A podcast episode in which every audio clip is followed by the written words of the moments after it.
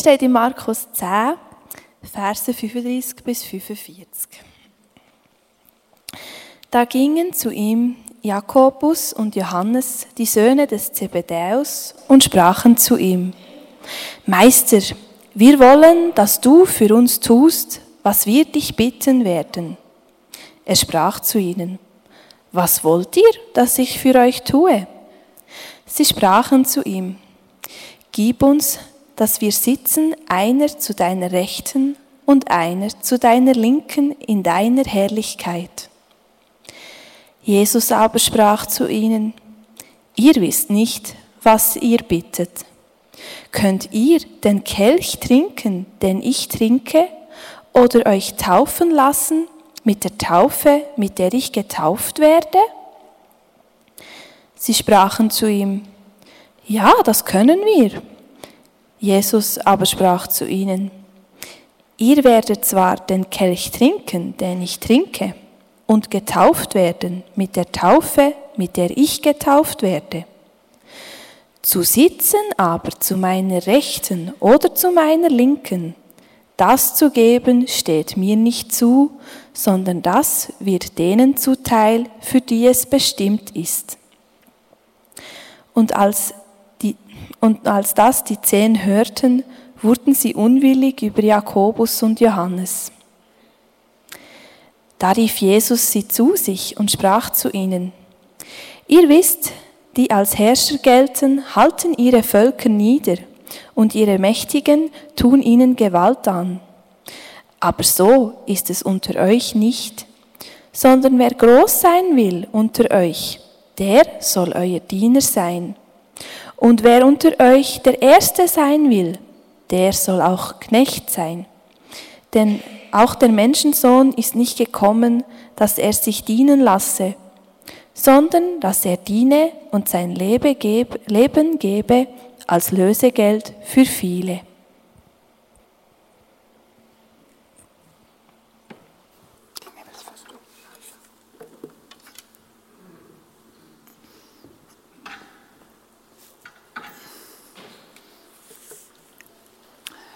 Vielen Dank, Marlene, für das Lesen des Bibeltextes.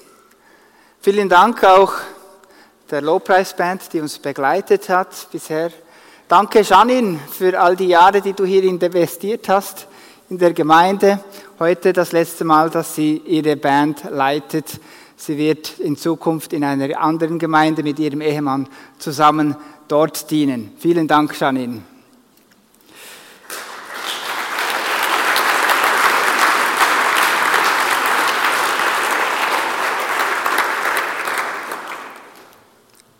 Zwei Jünger kommen auf Jesus zu. Es sind die zwei Zebedäus-Söhne. Ja, ihr Vater Zebedäus hatte ein kleines Familienunternehmen. Und er hat auch mehrere Angestellte und schon früh hat er die beiden Söhne in diese Firma mit eingebunden. Seine Erfahrung im Führen von Angestellten und im betriebswirtschaftlichen Leiten eines Kleinunternehmens, das haben die beiden Söhne mit der Muttermilch aufgesogen.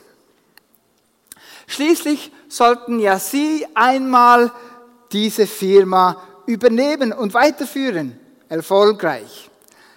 Wer von diesen Jüngern wäre also besser geeignet, um diese Gruppe anzuführen, um diese Bewegung in Gang zu bringen? Natürlich sie, Jakobus und Johannes. Also, der großmäulige Petrus, der impulsive Petrus, der auf keinen Fall. Oder vielleicht der andere Simon, ein Zelot, also ein Aufständiger, ein Revolutionär, der das Volk anzetteln würde zur Gewalt. Nein, dieser sicher auch nicht.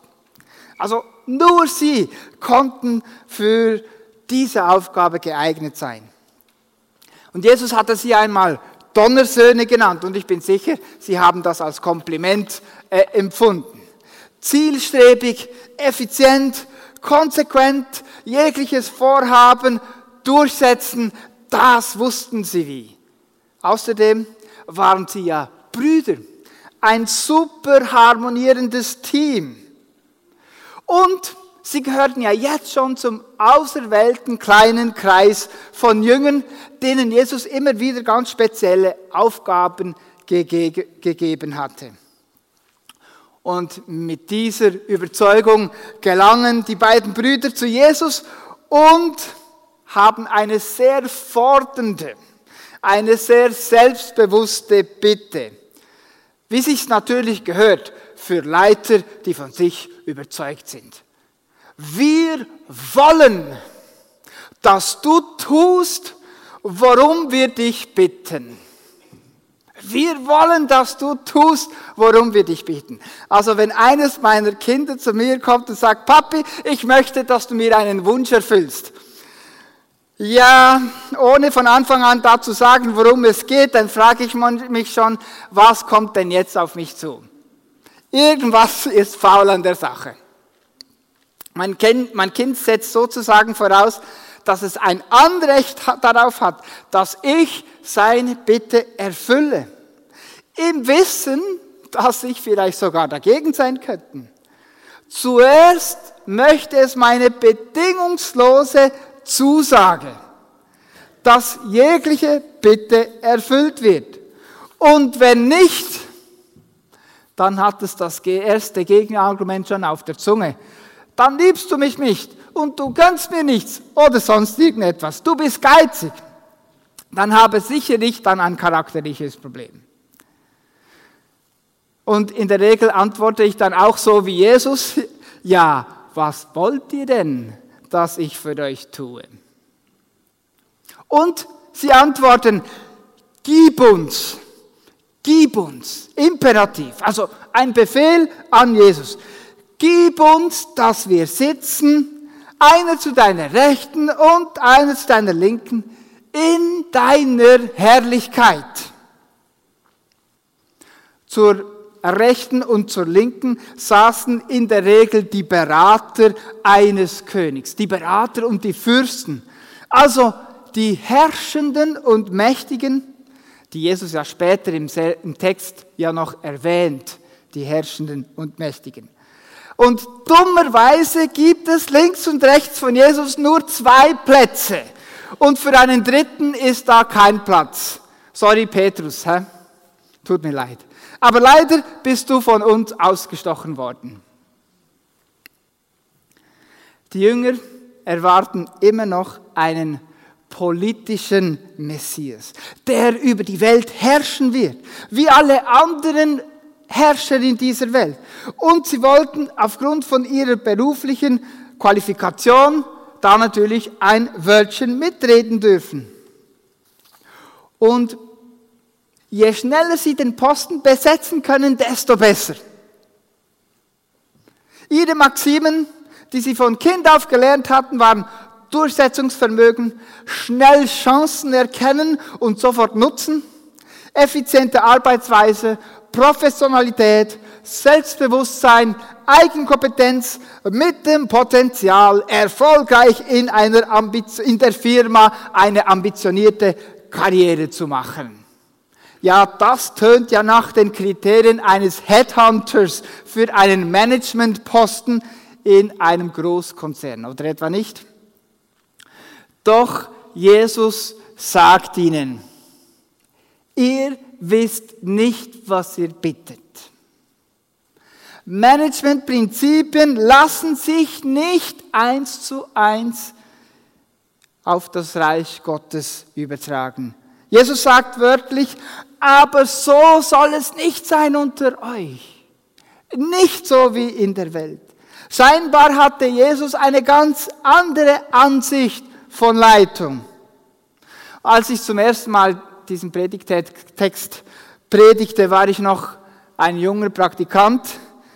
Jung bin ich immer noch, aber nicht mehr Praktikant. Äh, und ganz euphorisch habe ich gepredigt, dass Jesus ja jegliche Hierarchie und Leitungsstruktur auf den Kopf stellt. Äh, die Herrschaftspyramide wird umgedreht, ganz im Trend von jeder ist selbstverantwortlich, alle sind ganz genau gleichgestellt also totale Gleichberechtigung auf allen Ebenen. Und es soll ja ja keiner meinen, dass er Autorität habe über einen anderen. Ich dachte, ja, das ist jetzt Leitung mal anders, so wie es auf dem Titel dieser, dieses Gottesdienstes steht. Leitung mal anders. Und heute sehnen sich ja viele Menschen nach einer Umkehrung der hierarchischen Pyramide. Die Geleiteten sollen doch mehr Stimmungsrecht haben. Sie sollen bestimmen über die Leiter. Und Jesus bestätigt das sogar in diesem Text, oder nicht?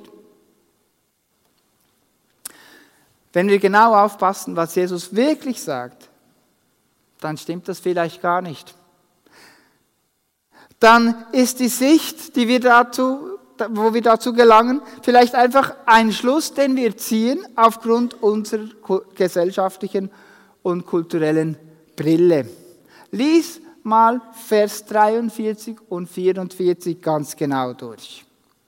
Lies es schnell nach. Jesus sagt nicht, dass die Kleinen groß sein sollen und es zu einem totalen Ausgleich und einer totalen Gleichberechtigung, Gleichberechtigung kommt und keiner mehr irgendwie herrschen soll. Er spricht nicht die Rechte der Kleinen an. Die sollen doch jetzt endlich mal aufbegehren. Die sollen jetzt mal eine Revolution machen und alles auf den Kopf stellen. Wen spricht er denn an? Zur Zeit von Jesus war das ja gar nicht möglich, denn die hierarchischen Strukturen waren einfach unverrückbar. Der Kaiser war der König und die Bürger hatten nichts zu sagen. Basta. So war es. Was Jesus aber verlangt ist, dass die Großen sich zu dienen machen und dass der Erste sich zum Sklaven macht. Nicht umgekehrt.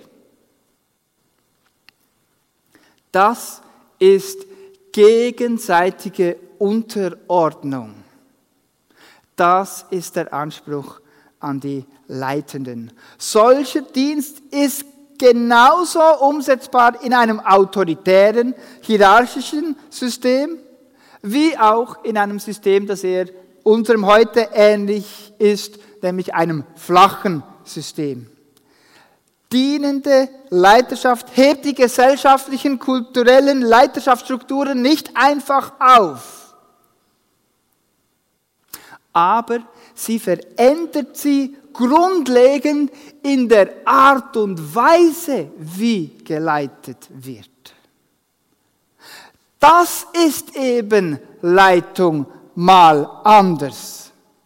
Leitung mal ganz anders. Weder so wie früher, autoritär, und manchmal auch noch wie jetzt, noch so wie heute, antiautoritär, aber so wie Jesus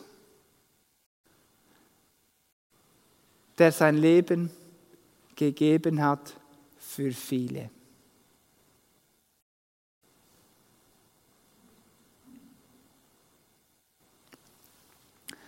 Wir fassen diesen ersten Teil zusammen, dass es also nicht auf die gesellschaftlichen Strukturen drauf ankommt, ob hierarchisch, autoritär, demokratisch oder sogar Minderheiten bestimmt, sondern von der Art und Weise, wie in diesen Strukturen geleitet wird. Jesus fordert dienende Leiterschaft.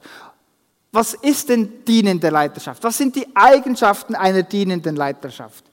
Und das Erste, was ich herausstreichen möchte, ist die Herrlichkeit Gottes. Jakobus und Johannes wollten mit Jesus in seiner Herrlichkeit regieren. Es ging ihnen nicht darum, diese Herrlichkeit zu vergrößern, sondern es ging ihnen darum, an dieser Herrlichkeit teilzunehmen, etwas von dieser Herrlichkeit abzubekommen für sich.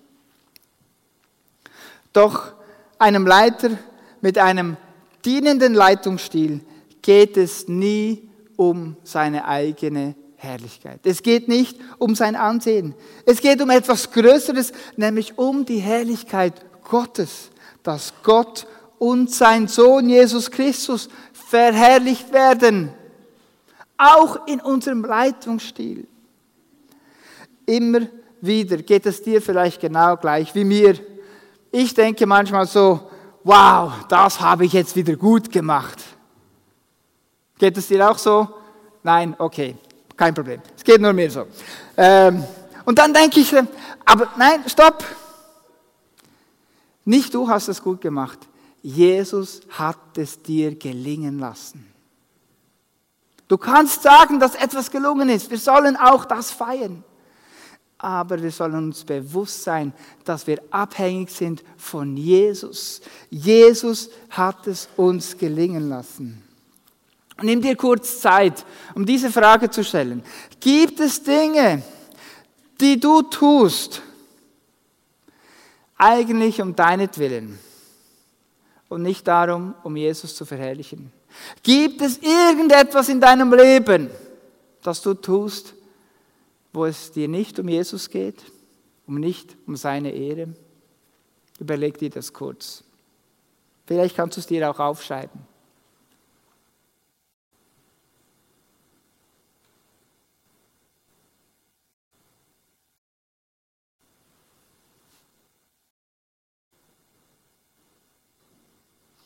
Stell es ganz bewusst unter Jesus Christus. Sag, Herr, ich gebe es dir ab. Du sollst darin verherrlicht werden. Nicht unsere eigenen Ambitionen treibt diese Leiterschaft, sondern der Dienst und der Wille, alles zur Ehre Gottes zu machen. Alles zur Ehre Gottes. Ja, die wichtigste Eigenschaft des dienenden Leitungsstils ist wohl die Demut. Hannah, ein gutes Beispiel für eine Frau, die demütig, inständig, weinend nach Gottes Willen suchte und bereit war, auch die größten Geschenke, die Gott ihr gegeben hat, wieder abzugeben. Eine Frau, die demütig Gott anbetet. Ganz anders als die beiden Jünger, die zu Jesus kommen und Forderungen stellen, ihm Anweisungen geben und von ihm bedingungsloses und blindes Vertrauen in ihren Rat verlangen. Und Jesus fragt sie dann noch, Könnt ihr denn den Kelch trinken, den ich trinke, oder euch taufen lassen mit der Taufe, mit der ich getauft werde? Und sie antworteten ganz demütig und gar nicht selbstbewusst, ja, das können wir.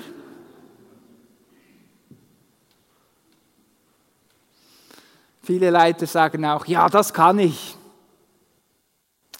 Und Jesus beantwortet ihnen, schaut, das zu bitten, Wer zur Linken und zur Rechten sitzt, das steht euch nicht zu. Denn Gott hat es schon vorher, vorherbestimmt. Wer denkt ihr eigentlich, wer ihr seid, dass ihr euch Entscheidungen zumutet, die nur Gott treffen kann? Gott weiß das Beste für dich und für mich. Und eines der größten Hindernisse für eine dienende Leiterschaft ist die fehlende Demut indem wir uns selbst überschätzen. Ja, das können wir. Jesus lehrte die Jünger dann einige Zeit später, ohne mich könnt ihr nichts tun. Ja, wir können sehr viel tun, was schief geht. Auch Petrus musste durch den Zerbruch, er musste erfahren, wie er genau dort versagte, wo er seine besten Eigenschaften hatten, wo er seine äh, äh, größten Fähigkeiten hatte. Er war ja der, der bereit war, für Jesus zu kämpfen und da hat einer sogar ein Ohr verloren dafür. Er, der Jesus bezeugen konnte, wie kein anderer. Und äh, als viele Jesus verlassen hatten, fragte Jesus und ihr, was macht ihr Jünger? Und er sagt, Herr, wohin sollen wir gehen?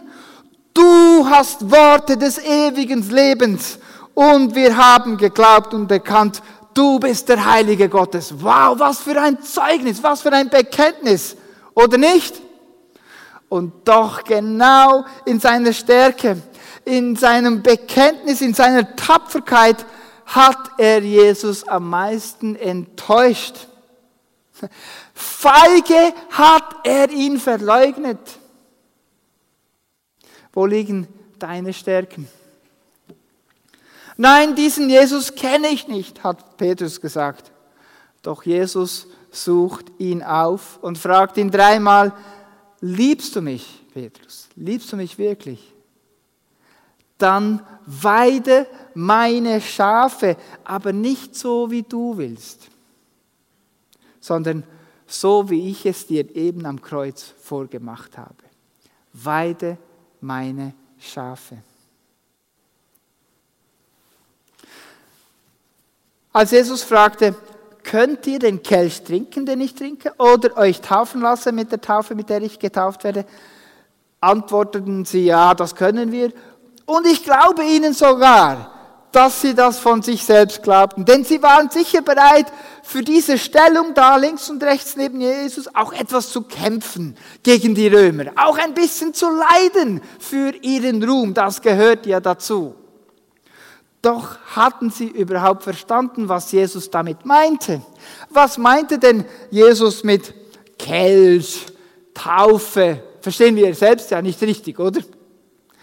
Der Kelch ist in der Bibel immer ein Sinnbild für das Gericht Gottes. Wenn man einen Kelch bis zum letzten Schluck trank, also sprichwörtlich bis zum bitteren Ende, dann verblieb am Ende nur noch so eine bittere äh, Hefestoffsubstanz, die der Gärung des Weines gedient hatte. Heute können Sie den Wein viel besser trennen von diesen Hefesubstanzen. Früher blieb noch etwas da im Glas übrig und das war bitter. Und so wurde das Gericht und die Prüfung Gottes versinnbildlicht mit einem Kelch, mit einem bitteren Kelch.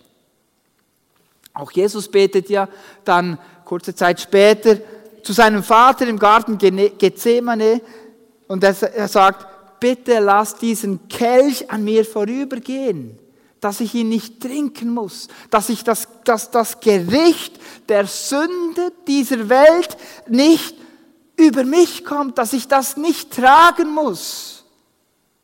Und jeder Jude, der wusste, dass der zweite Kelch, das Passafe, im Passafest, also in der Sederfeier, das war das Sinnbild für das Gericht Gottes, das er denen verheißt, die ihn verlassen. Das ist der Kelch, aber was ist denn die Taufe? Auch wenn Jesus hier von der Taufe spricht, wir denken an die Taufe, die nächsten Sonntag da stattfinden wird. Aber Jesus hat in diesem Moment an eine andere Taufe gedacht, an ein Gericht Gottes, das in Form von einer Sintflut kommt, von einer Wasserflut, das die Menschheit läutert. Natürlich denken da viele sofort an Noah und die Arche und die Sintflut. Auch das war ein Gericht Gottes. Er fragt also, Johannes und Jakobus, seid ihr bereit, die Verantwortung, das Gericht, die Strafe für andere Menschen zu übernehmen, so wie ich, Jesus, am Kreuz sie auf mich nehmen werde. Leidend, unschuldig, ungerechtfertigt, und doch voller Liebe und Barmherzigkeit zahlt Jesus am Kreuz für dich und für mich bis zum letzten bitteren Tropfen Blut. Bis alles, was wir falsch gemacht haben, bezahlt worden ist. Das ist Verantwortung übernehmen. Leitung heißt sich selbst aufopfern, leiden, Verantwortung zu übernehmen, wo man eigentlich ja andere verantwortlich machen müsste. Bist du bereit dazu? Selbst dort, wo vielleicht du ganz persönlich ungerecht, unfair, behandelt worden bist, bist du bereit, auch diese Schuld als Leiter für andere zu tragen? Und Leiter nehmen nicht nur Verantwortung für einzelne Menschen auf, sondern auch für eine ganze Gruppe. Sie verantworten sich auch für ein Kollektiv von Menschen. Meistens ist es so, wenn eine ganze Gruppe einen Fehler macht, dann kann man nicht sagen, der war's oder der war's oder der hat angefangen. Jeder ist irgendwie mitschuldig geworden, weil er das mitgetragen hat, was die Gruppe falsch gemacht hat.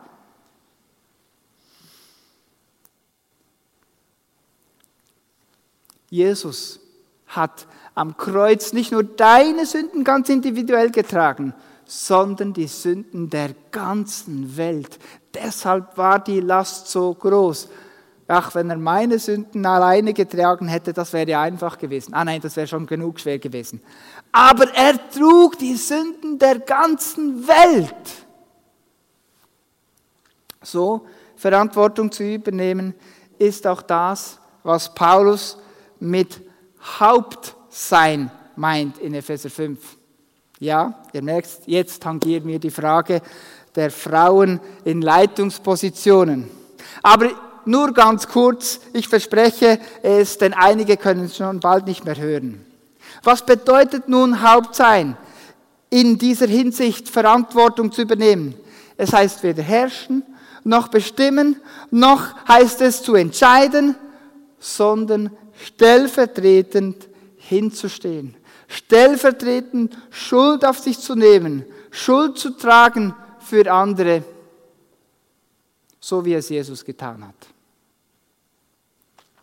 Frauen sollten denselben Gestaltungsraum und Entscheidungsraum, Entfaltungsraum haben wie die Männer. Sie sollten ihre Gaben einsetzen können und gemeinsam Gott dienen und ihn verherrlichen. Aber die Verantwortung vor Gott trägt letztlich ein Mann. Und dieser Mann heißt Jesus Christus, das Haupt der Gemeinde. Die größte, äh, die letzte Eigenschaft eines dienenden Leiters ist, dass er eine größere Sicht hat als andere. Jesus sah seinen Tod voraus, wo Jakobus und Johannes noch an Ruhm und Ehre und eine bequeme Sitzgelegenheit auf einem Thron dachten. Sie erwarteten einen Messias, einen Herrscher der Welt, der die Römer erniedrigen wird. Die Herrscher dieser Welt verteidigen nur ihre Position mit Unterdrückung und ihre Handlungen und alle ihre Strategien haben nur ihren Machterhalt im Blick.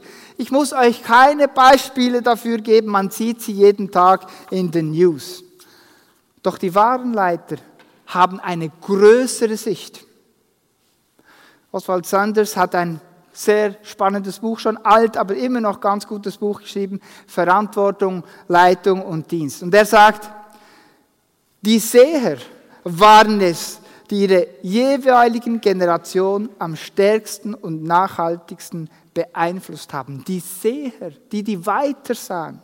Männer, die immer weiter sahen als andere. Und Frauen, die weiter sahen als andere. Darf ich ihn ergänzen. Solche Leiter mit Weitsicht, die sehen in die Breite. Sie sehen, wer da ist, wer wir sind. Solche Leiter, Leiter sehen nach vorne. Sie sehen, wo wir hingehen sollen. Und sie sehen zurück. Sie sehen, woher wir kommen. Ja, viele Jugendliche möchten vorwärts drängen und sehen nur, wohin wir eigentlich schon längst hätten hingelangen sollen. Und sie sagen, Alte, vergiss doch das Alte. Und die Alten sehen oft nur, woher sie kommen und halten sich an Nostalgie und Tradition fest und an den Errungenschaften, die sie selbst errungen hatten, als sie vorwärts drängten. Und sie denken dabei vielleicht zu wenig an die Zukunft. Doch ein Leiter muss sowohl die Vergangenheit wie auch die Zukunft im Blick behalten. Und er muss auch noch eine breite Sicht haben. Ihr Ziel ist es, links und rechts auf allen Seiten die Kleinen zu bevollmächtigen, selbst wenn es ihnen das Leben kostet.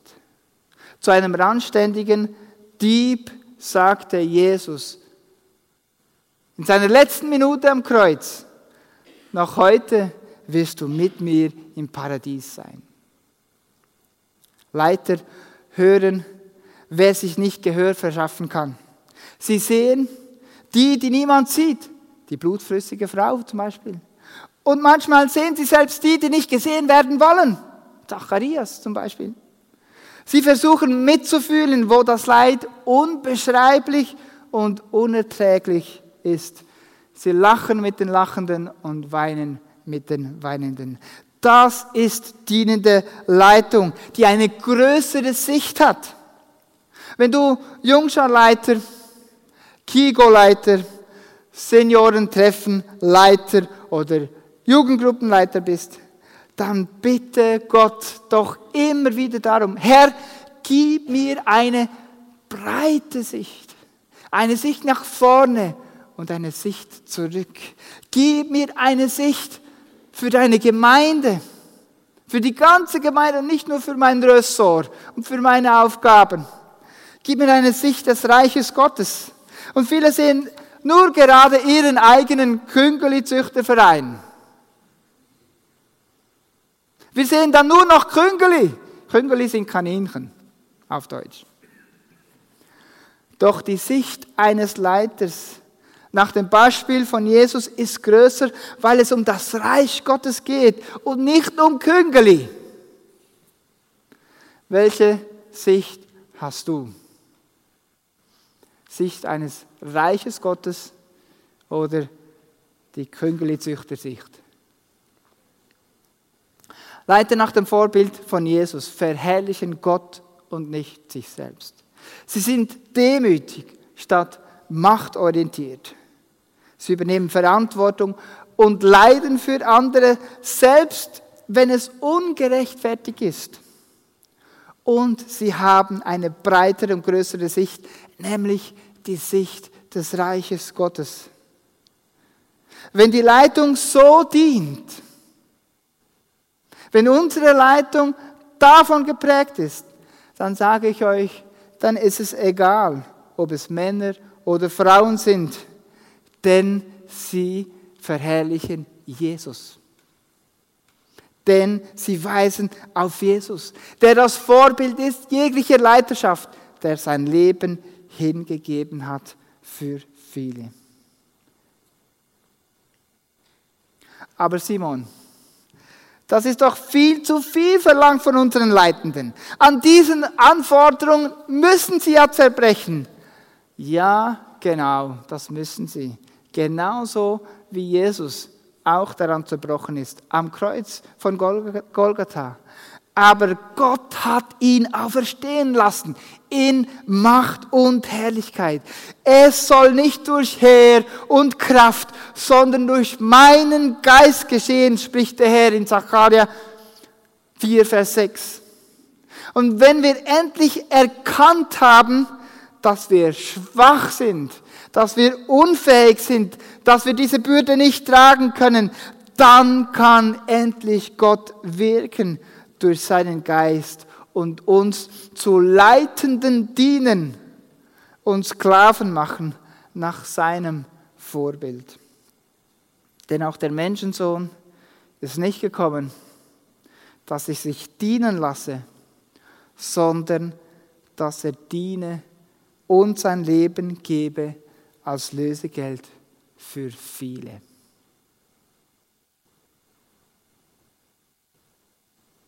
Ja, liebe Vater,